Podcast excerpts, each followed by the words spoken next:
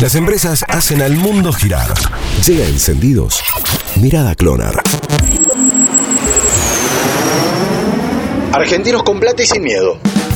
Sucede que Europa retomó los vuelos internacionales, abrió fronteras y ya comenzó a recibir turistas. Los argentinos, que esperamos la apertura de nuestras fronteras para el primero de septiembre, con posibilidad de que se adelante un par de semanas, ya comenzaron a comprar pasajes para cruzar el charco. Hay factores que fomentan esta venta de tickets que registra un crecimiento de entre 15 y un 30% en los últimos días. Uno de estos factores tiene que ver con los precios bajos o en ofertas para viajar al viejo continente. Ojo, eh, precios bajos, oscilan los 850 dólares. Y también aparecieron las cuotas sin interés que motivan aún mucho más a los compradores. Madrid, Barcelona, París y Roma son los destinos más buscados tanto en agencias online como en las tradicionales que tampoco pueden trabajar por estas últimas semanas. El promedio de compras oscila entre 2 y 4 tickets por persona y las mujeres son la mitad más uno. Quiere decir que el 52% toma la decisión y lleva la delantera en el cierre de las operaciones.